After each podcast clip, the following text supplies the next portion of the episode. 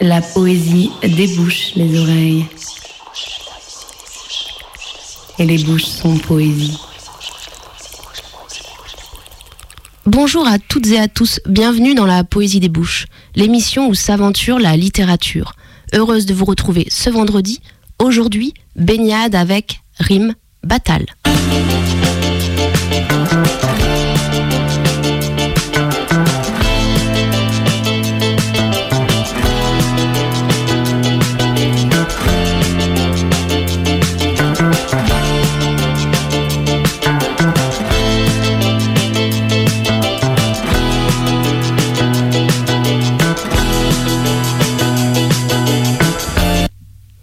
Commencer cette émission, je vais vous lire le poème d'Arthur Rimbaud, On n'est pas sérieux quand on a 17 ans.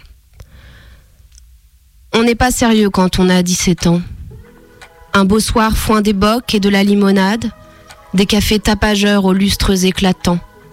On va sous les tilleuls verts de la promenade. Les tilleuls sentent bon dans les bons soirs de juin. L'air est parfois si doux qu'on ferme la paupière.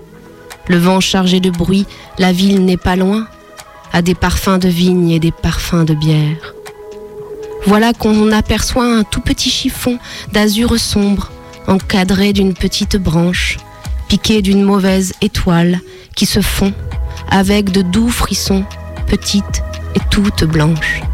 Nuit de juin, 17 ans, on se laisse griser, la sève et du champagne et vous monte à la tête.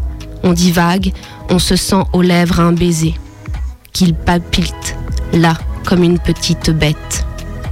Le cœur fou Robinson à travers les romans, lorsque dans la clarté d'un pâle réverbère passe une demoiselle aux petits airs charmants, sous l'ombre du faux col effrayant de son père.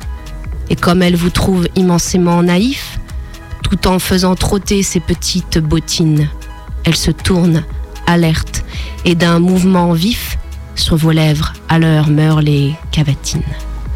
Vous êtes amoureux, loué jusqu'au mois d'août. Vous êtes amoureux, vos sonnets la font rire. Tous vos amis s'en vont, vous êtes mauvais goût. Puis l'adorer un soir a daigné vous écrire. Ce soir-là, vous rentrez aux cafés éclatants. Vous demandez des bocs ou de la limonade. On n'est pas sérieux quand on a 17 ans et qu'on a des tilleuls verts sur la promenade.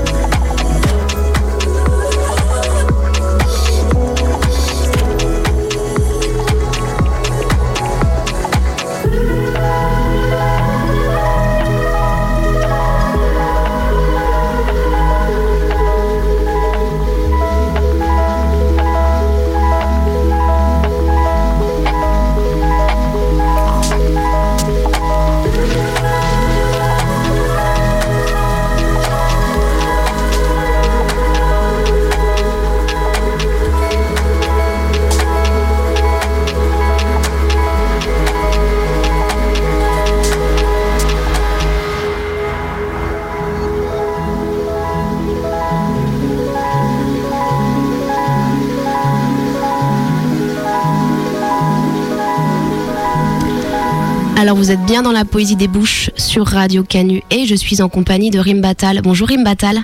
Bonjour Carole. Ça va Très bien. Bon, tu arrives de Paris, c'est ça Oui, je suis arrivée de Paris spécialement pour l'émission. Bon, c'est super. Oh, puis aussi peut-être pour euh, quelques, quelques amis ou quelques... Tout à fait. J'ai euh, beaucoup d'amis à Lyon, euh, notamment euh, Alex. Qui est là avec nous en studio et c'est cool. présente. Tout à fait. Et euh, je viens les voir de temps en temps. Euh, c'est très bien. Alors Rim, je te, je te présente pour les auditrices, les auditeurs, et puis ensuite on, on discute toutes les deux. Tu es née à Casablanca en 1987. Tu vis et travailles à Paris, comme je l'ai dit précédemment. Tu te formes d'abord au journalisme et à la photographie à l'Institut supérieur de l'information et de la communication de Rabat. Et tu dis proposer un nouveau modèle de femme, d'amour et de corps politique à travers les mots, la performance et les arts visuels. Ça, on en parlera un petit peu plus tard. Parmi tes textes, je citerai Latex aux éditions Lanskin, paru en 2017, toujours aux éditions Lanskin, Transport commun en 2019, et puis L'eau du bain chez les éditions Supernova en décembre 2019. Et ton dernier paraîtra prochainement aux éditions du Castor Astral. Le titre est Les quatrains de l'All Inclusive. Ok, en mai, c'est ça? Oui, il, pa- il paraîtra en mai euh, et All Inclusive comme euh, un hôtel All Inclusive. Très bien. Et tu as également participé à de nombreuses revues et anthologies. Alors, Rim Batal, le journalisme, la photographie, puis l'écriture.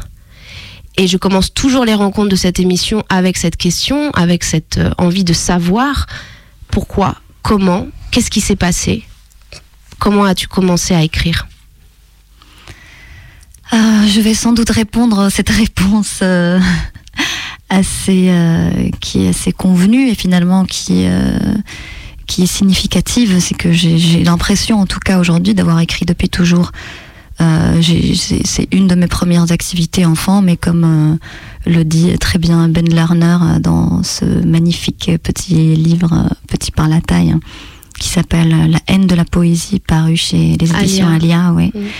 Euh, où il explique que tout le monde se sent poète parce que ça fait partie des premières choses qu'on fait petit avec le dessin. On dessine et on agence des mots et euh, tout le monde appelle ça de la poésie et donc euh, certaines personnes euh, continuent et donc le reste peut-être deviennent poètes et d'autres s'arrêtent à un moment. Et moi, je suis comme tout le monde, j'ai écrit de la poésie quand j'étais petite. Et tu t'es D'abord, pas euh, arrêtée, c'est ça? Non, je ne me suis pas arrêtée. Peut-être avec des pauses, mais euh, je n'ai jamais arrêté, je pense. Euh, j'ai écrit des poèmes depuis le- le- l'école primaire, je m'en souviens. Je les, je les faisais lire à mes, mes instits et puis mes profs. Et, euh, et, euh, et c'est ce qui me venait le plus euh, naturellement. Je dessinais aussi beaucoup, mais le dessin, ça c'est. J'ai j'ai arrêté au bout d'un moment. D'accord. Et alors, euh, c'est ce qu'on se disait tout à l'heure euh, avant l'émission. euh, évidemment, tu es écrivain, poétesse, poète, tu le, le dis comme tu veux. Et je pense que tu lis, et évidemment, beaucoup également, que tu es une lectrice. Tout à fait. Est-ce que tu veux nous dire un peu quels livres ont pu te, te marquer ou quels, quels écrivains ont pu être significatifs pour toi? Euh, il y en a eu euh, beaucoup, beaucoup, beaucoup. Euh, j'ai commencé par euh, des romans à l'eau de rose, euh, bien entendu. Euh, j'ai bouffé du Barbara Cartland, tout le club des babysitters. Et ensuite, je suis passée au classique. Je me souviens très bien de, de quelques rencontres, notamment avec avec Stendhal, avec le Rouge et le Noir qui était au programme au, au lycée au Maroc.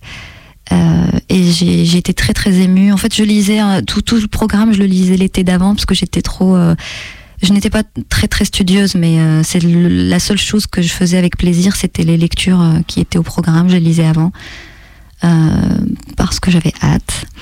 Et quand j'avais lu Le Rouge et le Noir, je me souviens avoir pleuré et applaudi à la fin. Et je l'ai relu quatre fois de suite ce, ce même été. D'accord. Donc ça, c'était une des premières grandes émotions littéraires. Euh, il y avait aussi euh, Sade, Les Infortunes de la Vertu. Étrangement, c'est mon père qui me l'avait offert. Je ne sais pas pourquoi. C'est un cadeau euh, assez original euh, d'un père à une fille, je Oui, trouve. tout à fait. C'est vrai, c'est un mystère. Je n'ai jamais compris pourquoi et je, je pense que je n'oserais pas lui demander aujourd'hui.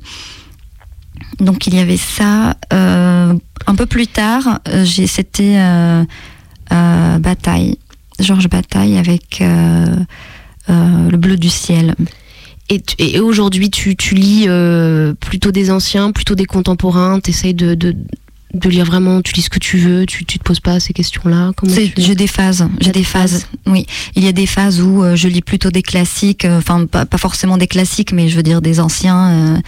Euh, parce que j'ai j'ai des j'ai des gros euh, grosses euh, phases de, de, panique et d'angoisse euh, où j'ai l'impression d'avoir beaucoup trop de trous dans mon dans mes connaissances littéraires. Et donc j'ai envie de je ressens le besoin de rattraper. Je commence à je développe une sorte enfin je, je sombre dans une sorte de boulimie de de, de lecture de classiques et d'anciens euh, et puis d'autres où euh, c'est beaucoup plus du contemporain parce que des rencontres en librairie, parce que euh, ce que je, je, je, lis, enfin je lis des critiques où on me conseille aussi pas mal de choses. J'ai fait des belles lectures dernièrement, des, des super belles découvertes euh, comme euh, Arcadie d'Emmanuel Bayamaktam qu'un copain m'a conseillé. Euh, Tony Morrison que j'ai malheureusement découvert super tard. Euh, et jazz m'a beaucoup bouleversé, délivrance aussi et, euh, et aussi euh, je, je, suis très mauvaise avec les noms, j'oublie parfois, mais Americana de Adichie. Ah non, j'ai pas lu ça, je sais pas. De le titre c'est Americana. Oui, le titre c'est Americana. Mais c'est vraiment, elle est, elle est très euh, très en vogue en ce moment. D'accord. C'est une euh, écrivaine nigériane. Ok, très bien. Moi, je pense que tout le monde a pu noter. On va écouter le premier texte que tu as choisi, si tu veux bien, Rime. Le premier texte que tu as choisi, c'est La prière du para par André Zirneld. Tout à fait. Et c'est vraiment une autre ambiance. On n'est plus du tout dans ni dans Tony Morrison ni dans euh, euh Adichie. Et euh, donc c'est la prière du para. C'est que j'ai découvert dernièrement, la semaine dernière, je pense, et que j'ai vraiment beaucoup aimé. C'est en fait euh, un petit poème que les parachutistes français lisent c'est leur vraiment leur vraie prière. Et euh, pour la petite histoire, euh, André Zirneld était un parachutiste et il est décédé des suites d'une blessure en 42 en Égypte dans un raid sur des bombardiers allemands. Et on a trouvé dans ses effets personnels après son décès un carnet avec plusieurs poèmes, dont celui-ci, donc qui a été adopté ensuite par les parachutistes. On t'écoute. La prière du para. Je m'adresse à vous, mon Dieu, car vous donnez ce qu'on ne peut obtenir que de soi. Donnez-moi, mon Dieu, ce qui vous reste. Donnez-moi ce qu'on ne vous demande jamais. Je ne vous demande pas le repos, ni la tranquillité, ni celle de l'âme, ni celle du corps. Je ne vous demande pas la richesse, ni le succès, ni même la santé. Tout ça, mon Dieu, on vous le demande tellement que vous ne devez plus en avoir. Donnez-moi, mon Dieu, ce qui vous reste. Donnez-moi ce que l'on vous refuse. Je veux l'insécurité et l'inquiétude. Je veux la tourmente et la bagarre. Et que vous me les donniez, mon Dieu, définitivement que je sois sûre de les avoir toujours, car je n'aurai pas toujours le courage de vous les demander. Donnez-moi, mon Dieu, ce qui vous reste. Donnez-moi ce dont les autres ne veulent pas. Mais donnez-moi aussi le courage et la force et la foi. Car vous êtes seul à donner ce qu'on ne peut obtenir que de soi. Merci Rimbatal, je, je le connaissais pas du tout ce, texte et je suis très contente de, l'avoir euh, découvert et entendu avec ta voix. Merci pour cette voix, j'aime, j'adore. Euh, on va écouter le premier morceau euh, que tu as choisi. Rim, c'est un morceau de Natacha Atlas, Adams Lulabi. Pourquoi tu as choisi ce morceau? Euh, parce que récemment j'écoutais. Euh, en fait, il y a j'ai trois morceaux euh, qui sont très qui explique, qui illustre parfaitement l'état de, enfin, les trois états de la maternité, et celui-là en fait partie. Et que j'écoutais beaucoup au moment de, de grossesse, accouchement euh, et ensuite euh, post-partum. Et euh, le premier, c'était le boléro de Ravel. Et ensuite, le, juste avant d'accoucher, c'était c'est David Bowie, Space Oddity. Et le troisième, c'est Adam's Lullaby.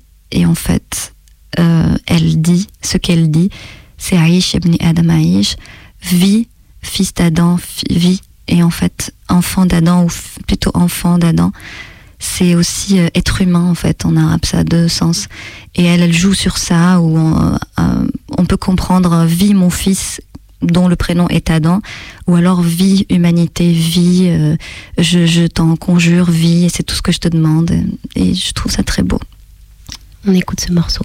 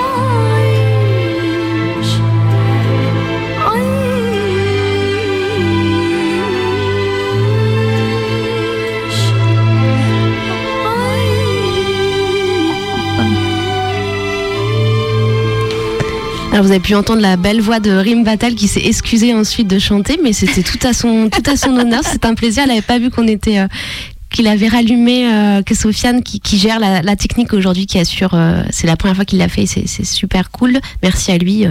et il avait, elle avait pas vu qu'il avait allumé la, lumière en studio.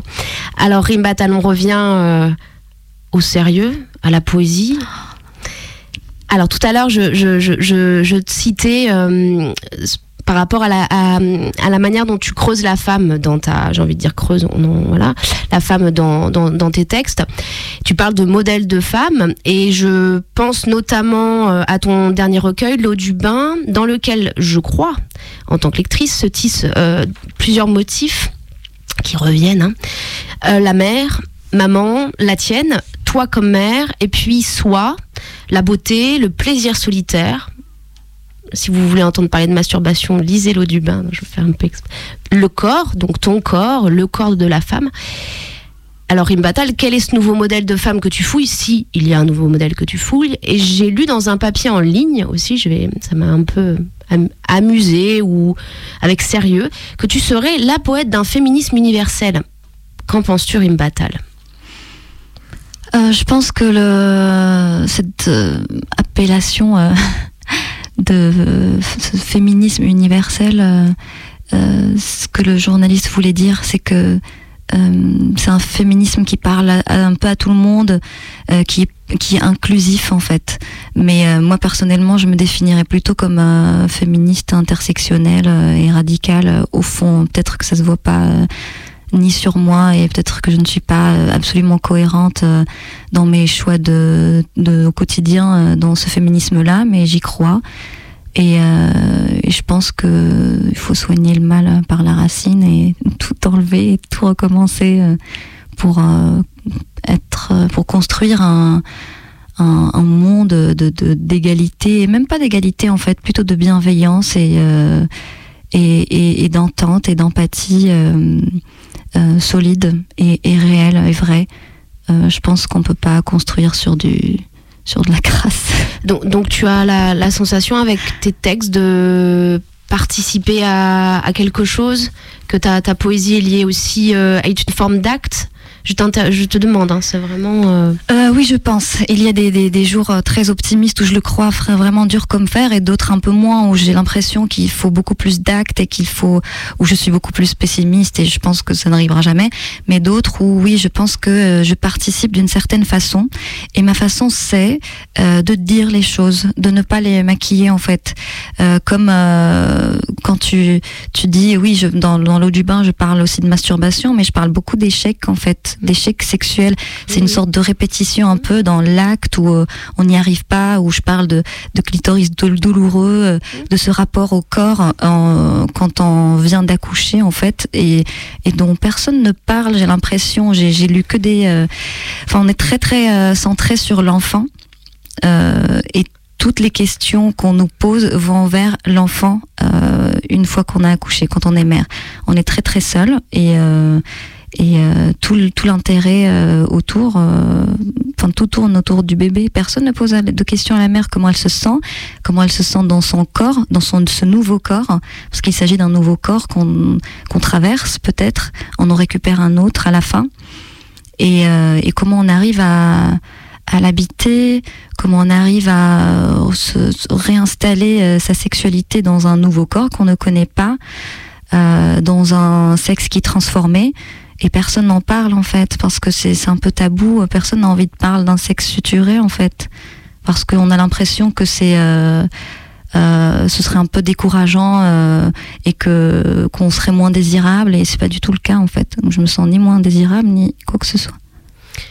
Oui, après, non, non, mais tout à fait. Après, en effet, quand je disais masturbation, mais c'était pas le mot masturbation n'est pas forcément positif, hein, euh, comme faire l'amour. Euh, c'est pas pour ça qu'on jouit quand on fait l'amour. Hein, c'était pas, mais c'était pour dire que justement, tu posais cette question de la masturbation. Il y a des scènes où, par exemple, où tu dis euh, j'ai essayé, oui, dans la douche, etc. Enfin, j'ai essayé.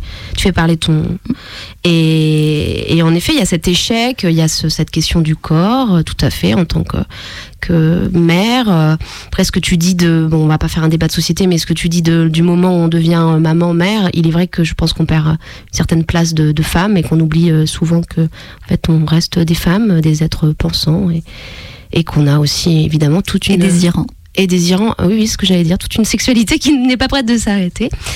Jusqu'à la mort, j'espère bien que nous ferons l'amour. Non, c'est vrai. Euh, bon, on- j'aimerais, on enchaîne un petit peu parce que j'aimerais savoir. euh, je sais que tu fais beaucoup de performances. Je ne t'ai jamais vu sur scène. Mais par exemple, j'ai déjà vu qu'à Paris, tu, tu, tu performes beaucoup. Et j'aimerais savoir, parce que tous les poètes, tous les écrivains ne passent pas à la scène, ne lisent pas sur scène ou ne performent pas. Donc pourquoi la performance? Qu'est-ce que t'apporte la scène? Qu'est-ce que tu y cherches? Euh, comme pas mal de poètes, au départ, moi, je ne voulais pas du tout lire mes textes, hein, mais je pense que c'était une crainte un peu, euh, euh, un peu injustifiée, je sais pas. Et finalement, ça m'a beaucoup apporté de lire sur scène. Je ne définissais pas au départ euh, ça comme de la performance. C'est un mot qui est venu beaucoup, beaucoup plus tard, quand je me suis rendu compte qu'il y avait quand même un dispositif, euh, une démarche, euh, que les gestes étaient étudiés, que le- l'enchaînement des textes, il y avait tout un tout un décorum en fait qui accompagnait la lecture, que il ne s'agissait plus du tout euh, d'une lecture simple avec un micro et un texte sur un dans un livre ou un papier euh, machine euh, à 4 Et euh, j'en fais des très différentes que ce soit au bordel de la poésie ou les lectures euh, où je suis habillée d'une certaine manière, euh, où je, je fais les lectures en tête à tête euh, parmi d'autres poètes de la scène parisienne. Ça, ça a été créé. En... Excuse-moi, je t'interromps. Ça a été créé en 2014, c'est ça J'ai un petit peu fouillé parce qu'en effet, j'ai vu que vous étiez très actif et que c'est, ça vient des États-Unis. Tout crois. à fait. Ça a été créé aux États-Unis il y a 12 ans, il me semble. Euh, et par un couple de poètes en fait qui s'ennuyaient dans les lectures classiques euh, en librairie et euh, qui voulaient euh, organiser quelque chose où on peut lire euh, de façon un peu plus légère, moins grave, sans rien perdre au sérieux de la poésie euh, et euh, un verre à la main, euh, en dan- dansant dans une ambiance beaucoup plus festive en fait, ce qui m'allait complètement. Donc quand, quand j'ai découvert ça, j'y suis allée comme cliente la première fois. J'ai adoré. Je pense qu'avant de rentrer chez moi, j'avais envoyé une candidature et j'ai été appelée. Ah, ça me fait très envie. La prochaine fois que je vais aller à Paris, je vais essayer que ça se cale pour, euh, pour découvrir ça. Ah oui, ça me, donne, ça me donne envie de me saper d'une certaine façon, tout ça. Non, c'est vraiment. Allez regarder.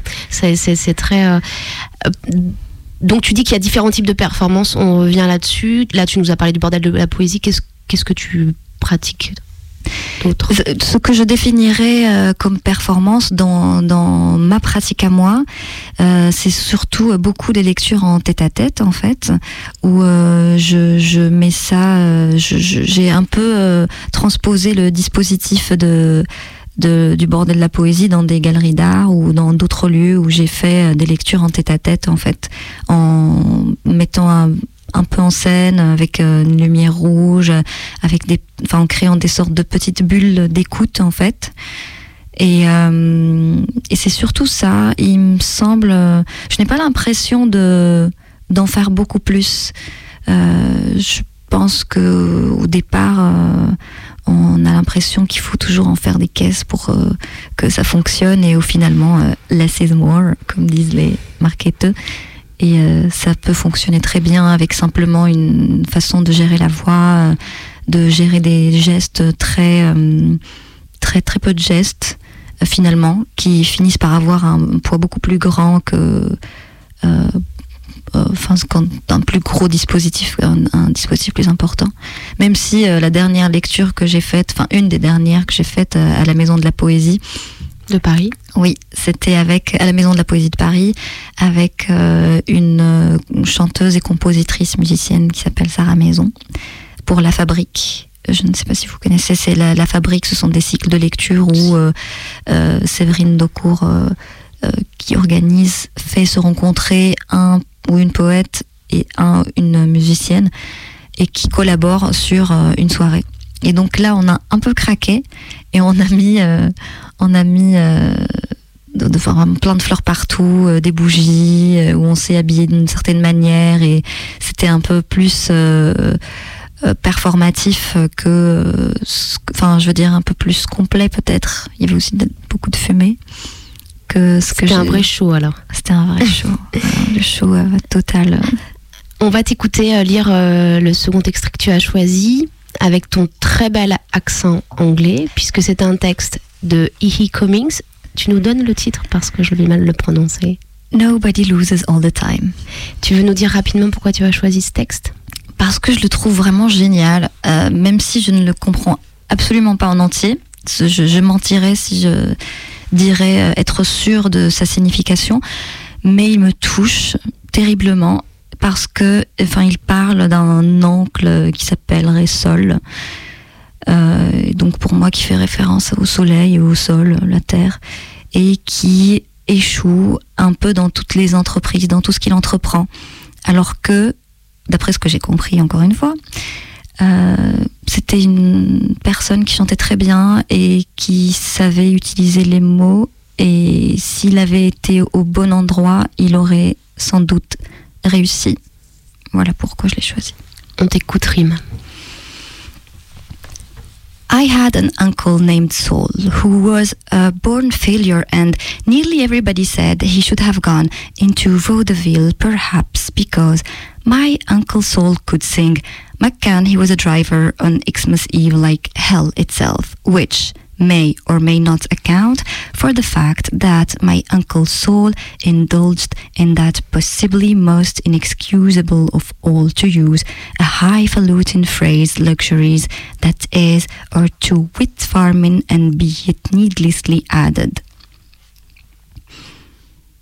My Uncle Saul's farm failed because the chickens ate the vegetables, so my Uncle Saul had a chicken farm till the skunks ate the chickens when my Uncle Saul had a skunk farm, but the skunks caught cold and died, so my Uncle Saul imitated the skunks in a subtle manner, or by drowning himself in the water tank. But somebody who'd given my Uncle Saul a Victor Victrola on records while he lived presented to him upon the auspicious occasion of his decease a scrumptious, not to mention splendiferous funeral with tall boys in black clothes and flowers and everything and I remember we all cried like the Missouri when my Uncle Saul's coffin lurched because somebody pressed a button and down went my Uncle Saul and started a warm farm. Merci, Rime. Alors on pourra Merci, le réécouter et puis euh, on pourra le traduire, euh, chacun pourra le traduire avec soi, euh, essayer de voir qui, qui est ce- ce- cet oncle. On Et va. N'hésitez pas à m'envoyer euh, une traduction euh, correcte. euh. Attention parce que tu vas en avoir. Euh. On va écouter le deuxième morceau que tu as choisi, Rim Batal, et c'est Mashrou Leila qui chante Lil Watan. Alors je le prononce euh, tout ça avec euh, ardeur, mais tu me reprends si c'est pas bon, mais ça va. Mashroua Leila, les Watan. Mais je sais que c'est pas évident. C'est merveilleux. Oui, mais tu veux nous dire pourquoi tu as choisi ce morceau ou? Hmm, D'abord parce qu'il est très beau, bien sûr. Euh, et parce que euh, ça parle, Watan, c'est à la nation ou à la patrie ou quelque chose comme ça, et euh, c'est un morceau euh, vraiment révolutionnaire, je trouve. Et, et Mashroua Leila fait partie de, de, de groupes qui sont nés euh, pendant les euh, printemps arabes, ou ce qu'on a appelé les printemps arabes, et qui étaient vraiment très très critiques euh, vis-à-vis du, du pouvoir euh, en place, euh, pour la première fois, qui utilisait des vrais mots, qui avait des chansons très très engagées, alors que c'était quelque chose qui avait un peu disparu de la scène pendant plusieurs années. Et euh, il y a aussi des groupes marocains, ça c'est un groupe libanais. Il y a aussi Nordistan, c'est un groupe marocain qui reprend de la poésie arabe, qui est magnifique.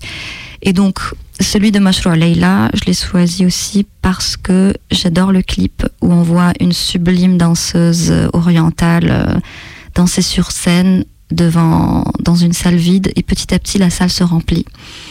Et ce que peu de gens euh, savent ou ce que les gens ont découvert à posteriori, c'est que cette euh, sublime femme euh, qui a fait tourner les têtes euh, est une personne trans. Et euh, c'était vraiment une belle surprise pour euh, plein de gens. Et que je trouve euh, que c'était un choix très courageux euh, pour un groupe euh, arabe, enfin, oui, arabe, Hmm. et qui contribuerait, je l'espère, à un peu déplacer le regard en fait et euh, permettre, euh, de, qui pose des questions aussi sur la féminité, je trouve. très bien. Alors déplaçons nos regards en écoutant le morceau que tu as choisi.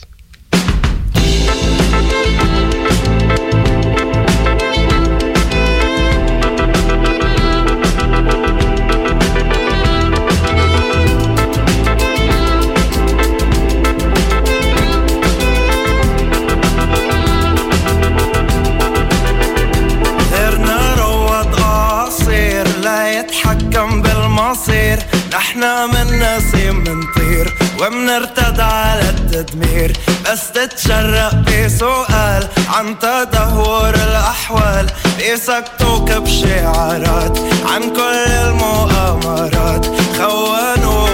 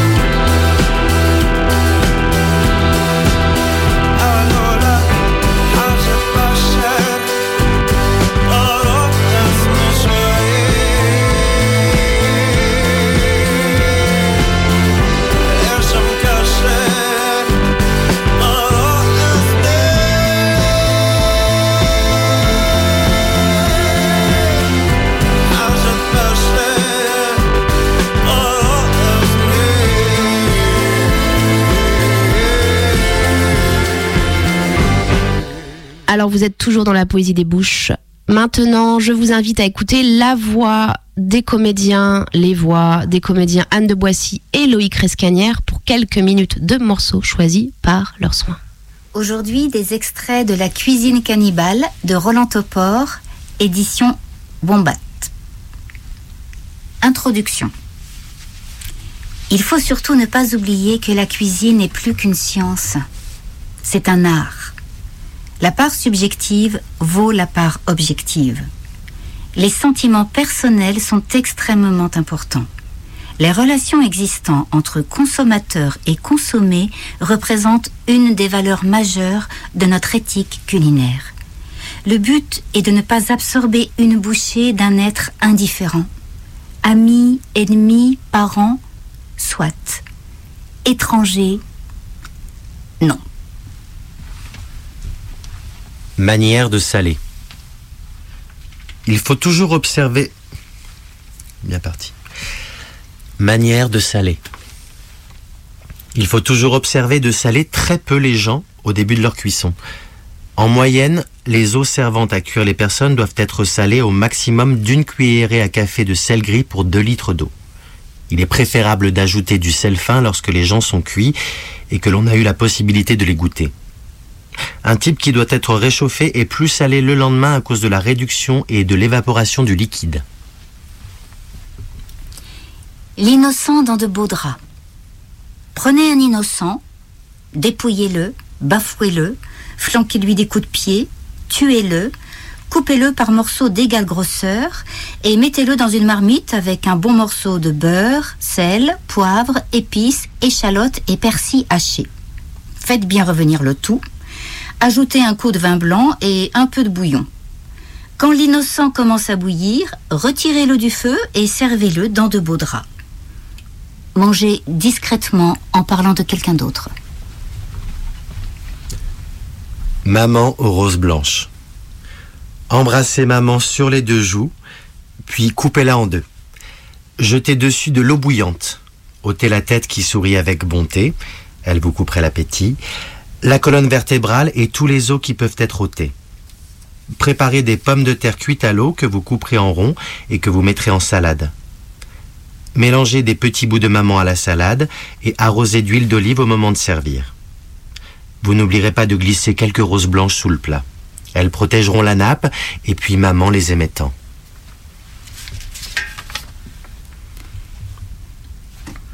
Pour peler rapidement une couille, piquez-la au bout d'une fourchette, présentez-la sur la flamme du gaz jusqu'à ce que la peau éclate. Elle se détachera d'un seul coup. Bébé à la brissac. Coupez le bébé en tranches ou morceaux pas trop épais. Faites prendre un peu de couleur dans du beurre chaud, puis ajoutez-y des échalotes et du persil haché fin. Laissez cuire le tout 5 minutes, saupoudrez d'une cuillerée de farine, et lorsque la farine est mêlée à la viande, mouillez d'une larme et d'un verre de lait. Salez, poivrez et laissez cuire pendant une heure. 10 minutes avant de servir, ajoutez une cuillerée de sirop contre la toux. Cette manière d'accommoder les bébés est excellente car, loin de durcir l'âme, elle l'attendrit. Je voudrais disposer pour quelques instants de la plume d'un Bria Savarin pour vanter les qualités d'un bon bras d'alpiniste cuit dans le plâtre. Le myope au gratin. Le myope ressemble au presbyte, seulement il a les yeux plus grands et une raie au milieu. Ses lunettes doivent être enlevées afin qu'il tombe dans le gratin. Il se prépare comme le cabillaud. Membres mayonnaise. Enlevez les membres d'une secte quelconque, coupez-les en plusieurs morceaux et servez avec une sauce mayonnaise. La peau et les os. Après avoir nettoyé la peau, faites-la cuire euh, dans un chaudron rempli d'eau additionnée de vinaigre. Ensuite, coupez-la en petits morceaux de 10 cm environ. Vous envelopperez les os, sciés en fragments gros comme le nez, dans ces morceaux de peau et vous plongerez vos petits paquets dans de la friture bien chaude. Pour que les os soient d'une blancheur parfaite, vous pouvez au préalable les brosser avec de la pâte dentifrice. Amoureux en désespoir de cause. Séparez deux amoureux. Mettez du beurre dans la marmite, gros comme un bébé. Lorsque le beurre est bien chaud, tuez les amoureux en larmes, videz-les, puis faites-les cuire ensemble. Ensemble. Pardon. Lorsque les amoureux. Lorsque le beurre, tu veux dire? Comme tu veux. Fais comme Lorsque le beurre est bien chaud, tuez les amoureux en larmes, videz-les, puis faites-les cuire ensemble. Lorsqu'ils sont d'une belle couleur blême, retirez-les. Faites un roux avec de la farine que vous mettez dans le même beurre. Lorsque la farine est d'une nuance brun foncé, ajoutez 2 litres d'eau ou de bouillon. Salez, ajoutez du poivre, un bouquet de muguet, si c'est la saison, thym et laurier. Remettez les amoureux dans la marmite, une dizaine de petits oignons et, 15 minutes avant de servir, un quart de champignon. On peut ajouter des coups et des blessures. D'un côté, la formidable assemblée des gourmets et de l'autre, chétive et rougissante, la crème des hommes. On peut faire de délicieux pâtés avec ceux qui tachent leur cravate. La grosse tête. Trempez une grosse tête dans de l'eau chaude. Laissez-la un moment et enlevez poils et cheveux au rasoir. Mettez-la ensuite dans une marmite avec assez d'eau pour qu'elle baigne entièrement. Ajoutez sel, poivre, oignons et carottes coupées en rondelles, bouquets de fleurs, thym et laurier. Laissez cuire pendant 5 heures. Lorsque la grosse tête est cuite, désossez-la. Coupez en petites lanières la chair et la langue. Assaisonnez fortement de sel, poivre, épices, persil haché. Mettez dans un moule que vous chargez de plusieurs dictionnaires pour bien presser, puis laissez jusqu'au lendemain. Démoulez alors et servez dans un plat que vous surmonterez d'un bonnet d'âne ou d'une couronne de laurier selon votre appréciation des qualités de la personne décédée. Fillettes en serviette. Lavez et parfumez les fillettes qui doivent être plutôt minces. Faites-les cuire à la broche à feu vif. Mettez dans la lèche frite des tranches de pain grillé et placez une serviette sous chaque fillette. On sert les fillettes sur la table, enveloppées dans les serviettes. Il faut bien une fillette par personne.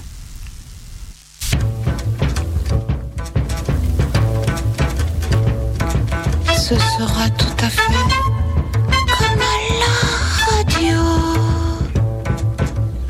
Ce ne sera rien, rien que de la musique. Ce ne sera rien, rien que des mots, des mots.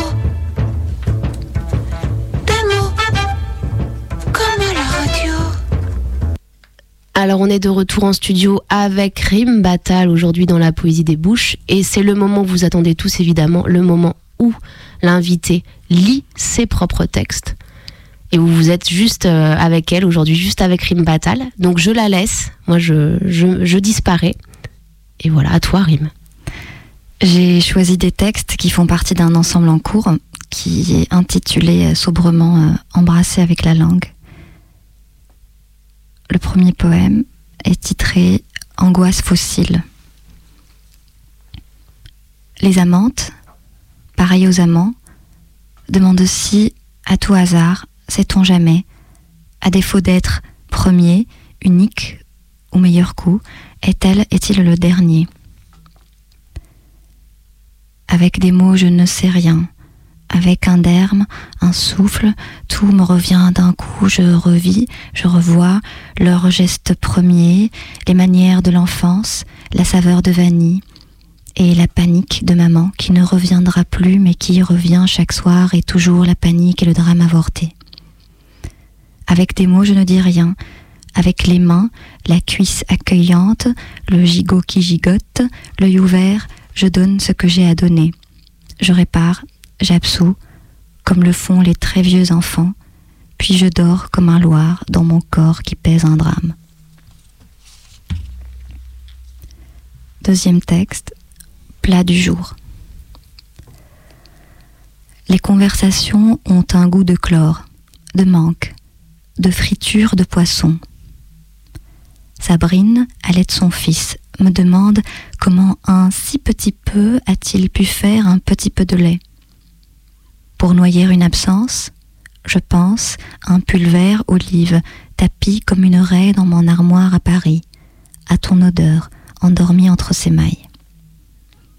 Je ne l'ai pas pris, trop lourd pour une valise et l'avion, qui me porte loin de toi, pèse déjà 66 tonnes. Comme si ce n'était pas assez d'être arraché à toi, il faut que je donne mon avis sur le menu.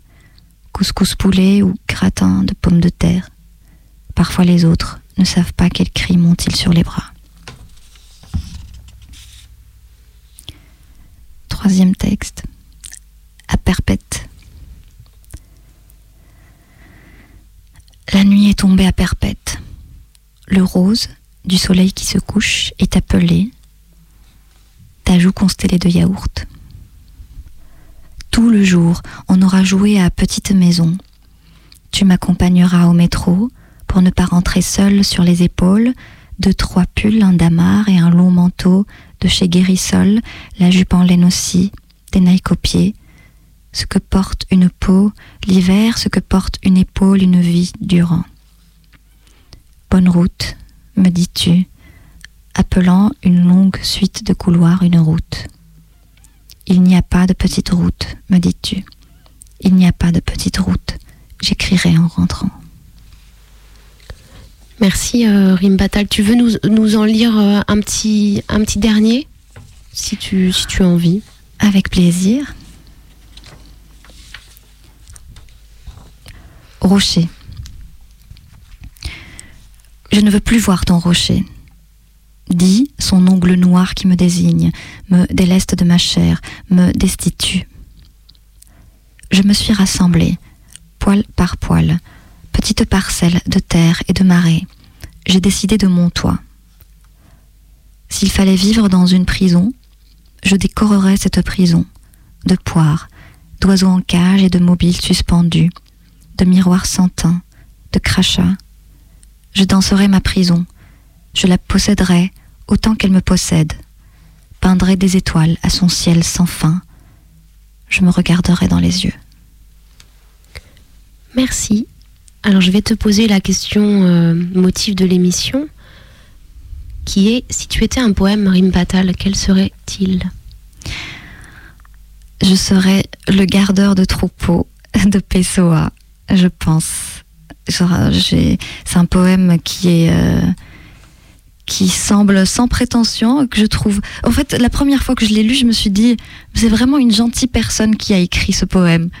Et, euh, ça m'a beaucoup apaisée. Je, me souviens, j'étais dans mon lit, je l'ai lu et puis je l'ai relu et j'étais très étonnée et j'ai repris la lecture à plusieurs reprises parce que euh, j'ai découvert Pessoa très tard. Et ensuite, euh, j'ai trouvé qu'il y avait quand même quelque chose d'un peu prétentieux dans, dans cette simplicité-là, en fait, et qu'on n'attribue jamais à Pessoa. Je pense qu'il y a quelque chose d'un peu euh, quand même grandiloquent, euh, malgré cette simplicité recherchée, euh, ce, cette- ce désir de n'être rien, en fait, et finalement la plus grande des prétentions. Et donc, je, je suis gentille et prétentieuse. ce, ce désir d'être, de n'être rien est, est la plus grande des prétentions, Rimbatal Tout à fait. Je pense que vouloir être rien est l'égal de vouloir être tout, en fait. Le, rien est absolument essentiel, le zéro qui englobe euh, tout rond, euh, l'essence des choses et l'origine des choses, en fait. Je pense qu'on va, on va réfléchir sur ces, sur ces mots-là. Tu nous donnes un petit peu de matière. Alors on écoute le dernier morceau, euh, un peu de musique avant, avant de se quitter.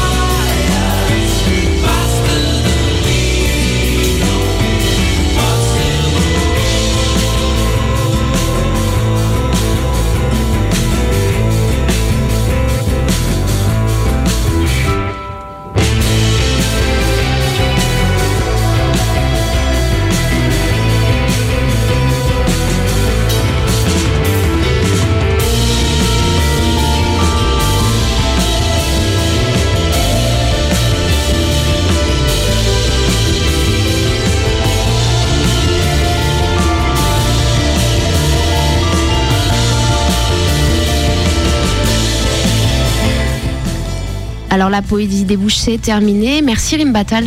Merci Carole Bijou. C'était merveilleux cette heure passée euh, avec toi. Je suis très contente de t'avoir reçu ici euh, à Lyon, euh, dans les studios de Canu. Je remercie également Sofiane à la technique et Mathieu qui a assuré la deuxième partie. Vous le connaissez, toujours le même, hein, fidèle, fidèle au poste. La prochaine, on fait un petit bond dans le temps, on se repose. ce sera le 13 mars. La poésie des bouches se réécoute, les podcasts et les références de l'émission sur le site de l'émission et sur son audioblog Arte. Voilà, je vous embrasse, à très bientôt et super week-end. La poésie débouche les oreilles.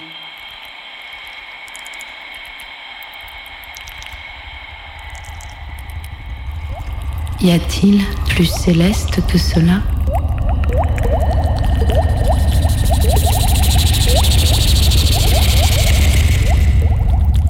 Une voix.